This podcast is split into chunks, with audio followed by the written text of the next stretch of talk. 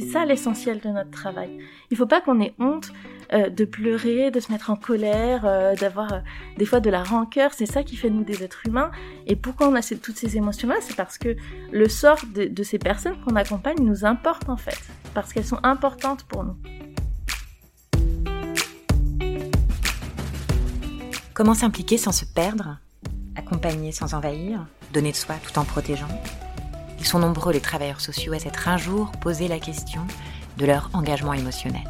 Éducatrice spécialisée, reconvertie dans l'analyse des pratiques et la supervision, Stéphanie nous parle aujourd'hui juste distance, ou plutôt juste implication. Je suis Marion Léotoin, vous écoutez Les Voix du Social, le podcast de la rédaction du Média Social. Stéphanie Chryslik, j'ai 37 ans, je suis éducatrice spécialisée de formation initiale.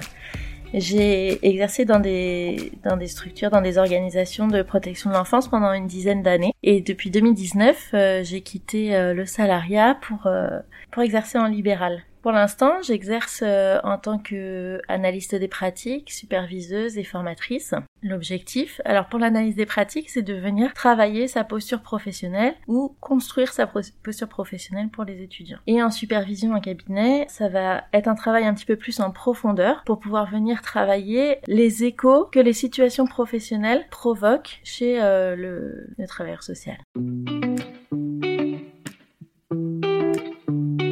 Alors au bout de plusieurs années d'exercice euh, en protection de l'enfance, j'ai eu envie de, de, compléter ma formation, j'ai eu envie de faire autre chose de complémentaire et j'ai commencé à me renseigner et j'ai découvert que euh, en tant que travailleur social, on pouvait euh, nous être amenés à faire de l'analyse des pratiques et de la supervision. C'est comme ça que j'ai trouvé un master qui formait à l'analyse des pratiques cliniques d'orientation psychanalytique. C'est un master en sciences de l'éducation qui est ouvert aux travailleurs sociaux, mais pas que, aussi aux enseignants aux infirmiers. Euh, enfin voilà, c'est vraiment euh, très très large et ça permet d'avoir une, une, base théorique et une euh, solide expérience pour pouvoir exercer ensuite. Et le fait d'être en fait un professionnel qui, qui vient du terrain, en fait, c'est un vrai atout dans l'accompagnement des équipes. Nous, euh, voilà, quand on est euh, des professionnels qui sont formés, on a vraiment une vraie plus-value pour accompagner les équipes parce que tout simplement, on a vécu en fait ce qu'ils ont vécu. On sait ce par quoi ils sont passés et euh, du coup, on a une approche et une relation avec les équipes qui est différente.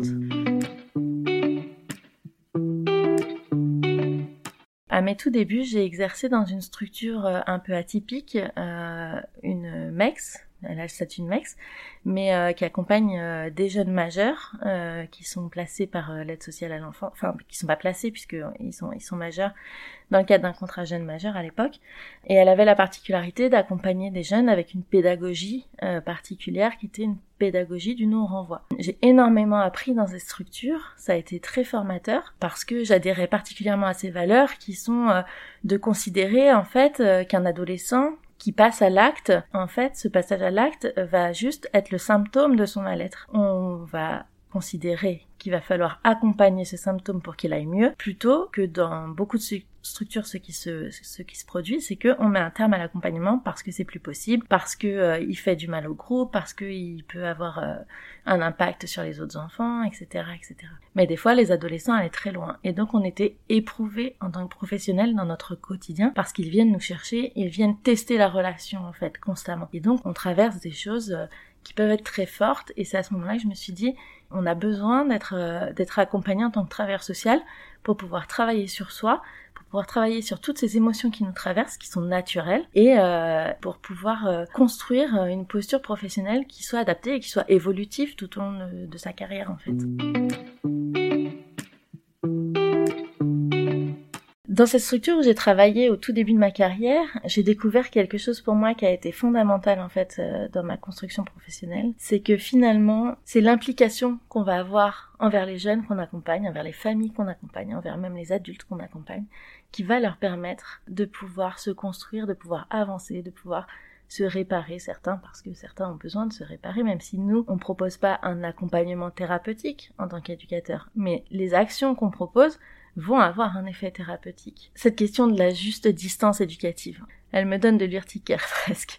Parce que moi, j'ai l'impression que cette juste distance, on essaye euh, de prendre de la distance avec l'usager, un peu comme si on devait se, le protéger, se protéger, etc. d'une trop grande implication. Or moi, mon expérience, c'est que c'est l'implication qui va faire de nous des professionnels de qualité et qui va permettre aux, aux personnes qu'on accompagne d'avancer. Et donc, à partir du moment où on s'implique, dans la relation, on s'implique émotionnellement et euh, on est percuté, on est chamboulé, on est traversé et il faut travailler sur soi parce que le premier outil de travail euh, de l'éducateur, eh ben c'est soi-même quoi. C'est vraiment le message que j'essaye de faire passer à la fois euh, les étudiants que j'accompagne en analyse des pratiques et aussi je donne des cours magistraux sur cette question de la relation éducative parce que pour moi c'est vraiment le cœur en fait du métier. Et ça, je m'en suis rendu compte, euh, ça a été une, une première expérience euh, fondatrice, comme je disais tout à l'heure, euh, dans, mon premier travail. En fait, c'est une, jeune fille que j'accompagnais depuis plusieurs mois, j'étais sa référente, et elle avait vécu des choses vraiment traumatisantes. Elle était placée depuis toute petite, etc. Enfin voilà. Comme beaucoup de personnes qui vivent des traumatismes, elle mettait un petit peu ses émotions à distance. À tel point que même les autres jeunes avaient du mal à croire les traumatismes qu'elle avait vécu en disant elle pourrait pas en parler de cette façon si c'était vrai, etc. Et donc un soir, euh, cette jeune appelle sur mon, sur mon portable, je sais plus comment, elle avait eu mon, mon, numéro perso, enfin bon bref, elle l'avait, à minuit, elle m'appelle, et, là je, me demande ce qui se passe, parce qu'elle elle utilisait jamais ce numéro, elle m'a jamais appelé, et normalement il y avait un numéro téléphone d'astreinte où mes collègues euh, étaient censés euh, pouvoir intervenir. Je réponds pas étant donné que je suis pas dans mes fonctions. Une fois, deux fois, la troisième fois, je me dis non mais là c'est pas normal, elle insiste, déjà elle m'appelle jamais, en plus là elle insiste, c'est qu'il y a un souci. Et donc quand je décroche, elle est en larmes, elle me dit qu'elle n'arrive pas à joindre l'astreinte et qu'elle a besoin de quelqu'un. C'est une, gamine qui allait tellement mal qu'elle se scarifiait, elle avait des pensées suicidaires, etc. Donc euh, j'accueille un petit peu ses émotions et puis j'appelle euh, mon cadre d'astreinte pour me renseigner. Donc en fait, on se rend compte qu'il euh, y avait un couac institutionnel, qu'il n'y avait pas de... Il y avait finalement il n'y a pas de collègue désigné ce soir-là d'astreinte et, et du coup, il me demande si je peux y aller le temps que lui arrive parce qu'il habitait plus loin. Et donc, je me suis retrouvée au, milieu de la nuit euh, sur le lit de, cette, adolescente que j'accompagnais. Et là, elle, s'est mise à raconter les détails de ce qu'elle avait vécu. Mais bon, je savais ce qu'elle avait vécu. Mais pour la première fois, elle me le racontait avec une telle authenticité, une telle implication émotionnelle que ça m'a touchée de plein fouet, ça m'a percuté. Et je me suis retrouvée à pleurer avec elle sur son lit à 2 heures du matin. Et après, quand je suis rentrée chez moi, je me suis dit, oh là, voilà, tout ce qu'on nous a apprend à l'école, la juste distance, mais qu'est-ce qui t'arrive, t'as montré tes émotions, c'est pas bien, etc. Et puis j'ai composé avec ça et à la fin de, de l'accompagnement de, cette jeune fille, quand elle est partie quelques années après, elle m'a dit, tu sais, euh, tu sais Stéphanie, le jour où on a pleuré ensemble sur mon lit, et ben c'est ce jour-là où j'ai su que je pouvais te faire confiance. C'est ce jour-là où j'ai su qu'en fait tu t'intéressais à moi, que j'ai su que c'était pas que l'éducatrice qui était là à côté de moi, c'était aussi toi Stéphanie qui était là à côté de moi. Et c'est ça qui a permis que je te fasse confiance et qu'ensuite euh, on puisse travailler ensemble. Et ça m'a ouvert les yeux en fait, de me dire que ben oui mais elle a raison en fait. C'est ça l'essentiel de notre travail. Il faut pas qu'on ait honte euh, de pleurer, de se mettre en colère, euh, d'avoir euh, des fois de la rancœur. C'est ça qui fait nous des êtres humains. Et pourquoi on a toutes ces émotions-là? C'est parce que le sort de ces personnes qu'on accompagne nous importe en fait. Parce qu'elles sont importantes pour nous. Alors c'est vrai que ce travail de supervision, euh, il n'est pas encore très répandu chez les travailleurs sociaux et je trouve que c'est vraiment dommage parce que si on si on s'implique dans la relation, c'est essentiel de travailler sur soi parce qu'effectivement après le risque c'est euh, d'être débordé, d'avoir une confusion des places, etc.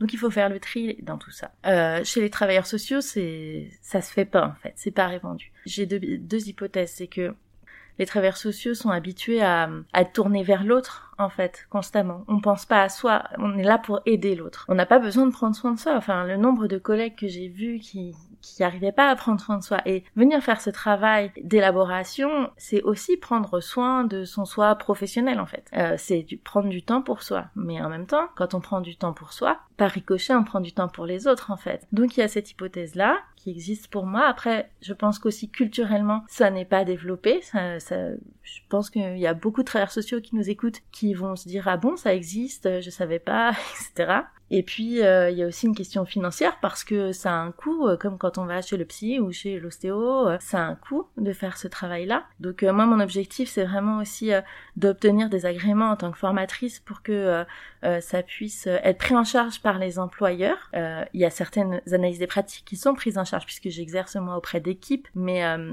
dans les équipes, on va venir travailler la posture professionnelle, on va venir travailler au niveau institutionnel ce qui se passe un petit peu euh, en surface euh, par rapport à, à ce travail sur soi professionnel. Moi, l'objectif, c'est vraiment que ce travail se développe en profondeur. Et donc, ce que j'aimerais bien, c'est qu'un jour, il y ait des structures qui puissent accepter de financer ce genre de formation, que ça serait pris en charge euh, comme une formation pour leurs salariés, qu'ils y voient un intérêt aussi, que si leurs salariés travaillent sur eux-mêmes à l'extérieur, et eh ben ça sera un bénéfice monstrueux pour euh, le public qu'ils accompagnent. C'est une question de bien-être au travail aussi en fait. On travaille sur les deux niveaux. À la fois euh, quand on fait ce travail sur son soi professionnel, on prend soin de soi et par ricochet, on va prendre soin des personnes qu'on accompagne euh, d'une façon euh, peut-être euh, un peu mieux adaptée ou un peu plus ajustée. Vous venez d'écouter Les Voix du Social. Cet épisode a été conçu par Marion Léotoin, rédactrice en chef long format du Média Social, et réalisé par Diane Poupeau, journaliste au Média Social. Si vous l'avez aimé, n'hésitez pas à nous le dire et surtout à le partager autour de vous.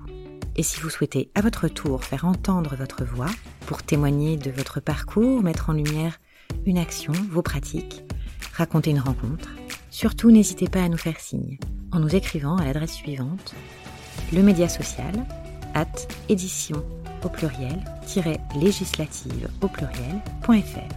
À bientôt pour un prochain épisode et d'ici là, suivez toute l'actualité des acteurs du social sur notre site www.lemediasocial.fr.